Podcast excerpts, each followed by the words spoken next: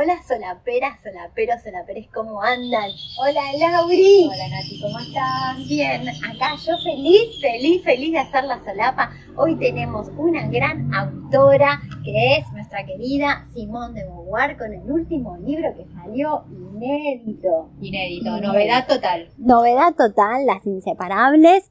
Y para, que fue, en realidad, fue escrito en el año 1954. Fue escrito cinco años digamos, después del segundo sexo, que fue escrito en 1949.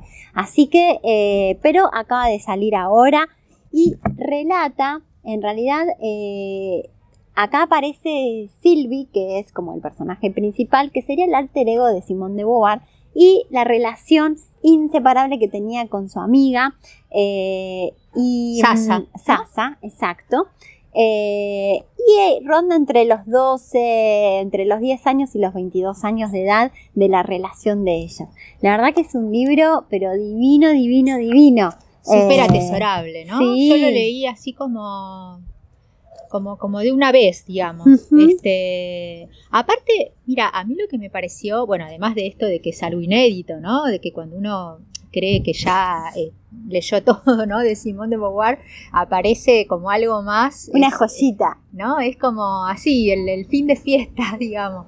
Eh, no, lo que, ¿sabes qué me pareció súper enriquecedor? Es que eh, fue como estar adentro de la cabeza de Simone de Beauvoir, eh, niña y adolescente, y uno entiende por qué, ¿no? Estas, estas mujeres eh, pudieron escribir los libros que Mm. escribieron, ¿no?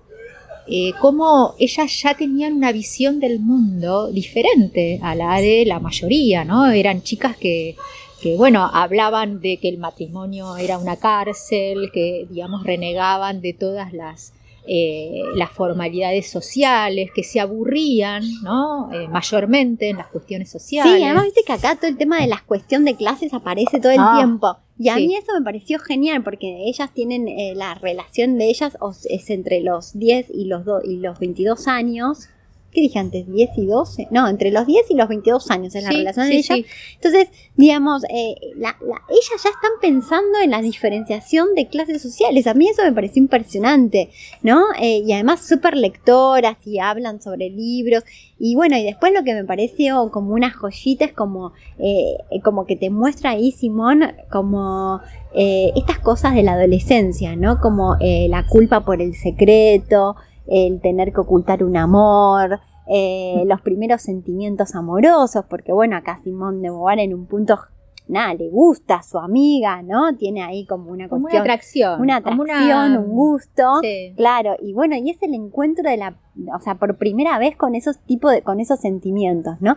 Y con las ganas ambas de eh, tener cierta libertad, ¿no? Y cuando lo leía pensaba, claro, esto es como, es em, ese sentimiento muy de la adolescencia, el querer tener libertad, ¿no? Cuando una es adolescente quiere tener libertad y eso va de la mano de la rebeldía, entonces aparece, digamos, también el tener que mentir, ocultar, ¿no? Justamente para, bueno, para poder salir. Sí, ¿no? ahora lo que yo pienso, me pongo en ese, en ese momento, en esa Francia de los años 60, Ujú. eh, donde, bueno, por ejemplo, toda, toda la educación católica era muy rígida, las convenciones sociales también, Sí. ¿no? Entonces digo, eh, y realmente es notoria la diferencia en la, la cabeza que estas chicas tenían, ¿no? En esa, eh, eh, digamos, en esa situación Sí. social. Ah, mira, hay una, una le a la otra, porque mayormente el libro es esto, ellas dos charlando, ¿no? Digamos, eh, eh, o, es, o es en la cabeza de Simón, digamos, Exacto. o eh, son ellas dos conversando. Entonces, una le dice a la otra, nos enseñan en el catecismo que tenemos que respetar nuestro cuerpo. Así que venderse en el matrimonio está tan mal como venderse fuera de él. Claro. ¿no? Y la otra le dice, no hay obligación de casarse. Impresionante. Digo que realmente dos chicas en los años 60, ¿no? Este, en, en ese contexto que vivían de familias tradicionales, decir algo así, animarse a decirlo en voz alta, y que yo creo que fue también ese, ese lazo que ellas construyen. ¿no? Este, es tan fuerte por eso, porque cuando se descubren en medio de, ¿no? de una multitud, se descubren pensando las dos lo mismo y sintiendo lo mismo. Yo creo que ahí también es este, este amor que, de, que Simón siente por, por Sasa, ¿no? este, como una idealización. Una idealización y un- sí, una admiración. Admiración. Porque además Sasa se- a- a- era como mucho más arriesgada, ¿no? A, a- a las cosas, al amor, Sí. ¿no? Como que Simón era más, con, más conservadora en un punto en ese- ahí, ¿no? Era más reservada, no sé. Eh, Tengo un chisme. ¿Cuál? Me encanta. Porque viste que acá hay todo un Ustedes vieron que yo le digo la movilera a Galarza. Escúchame, viste que eh, Sasa tiene un amor imposible, no, Ay, vamos, sí. no vamos a spoilear. Bueno, ese amor en la vida eh, real, digamos, era ¿Quién Merlo, fue? Merlo Ponty. A mí lo contaste vos. Merlo Ponty. Es genial. Que bueno, para los que por ahí no lo conocen, fue un filósofo, pensador muy importante de la época. Bueno, eso pinta lo que era la Francia de ese momento, ¿no? A mí Que me lo contó Laura hace un ratito.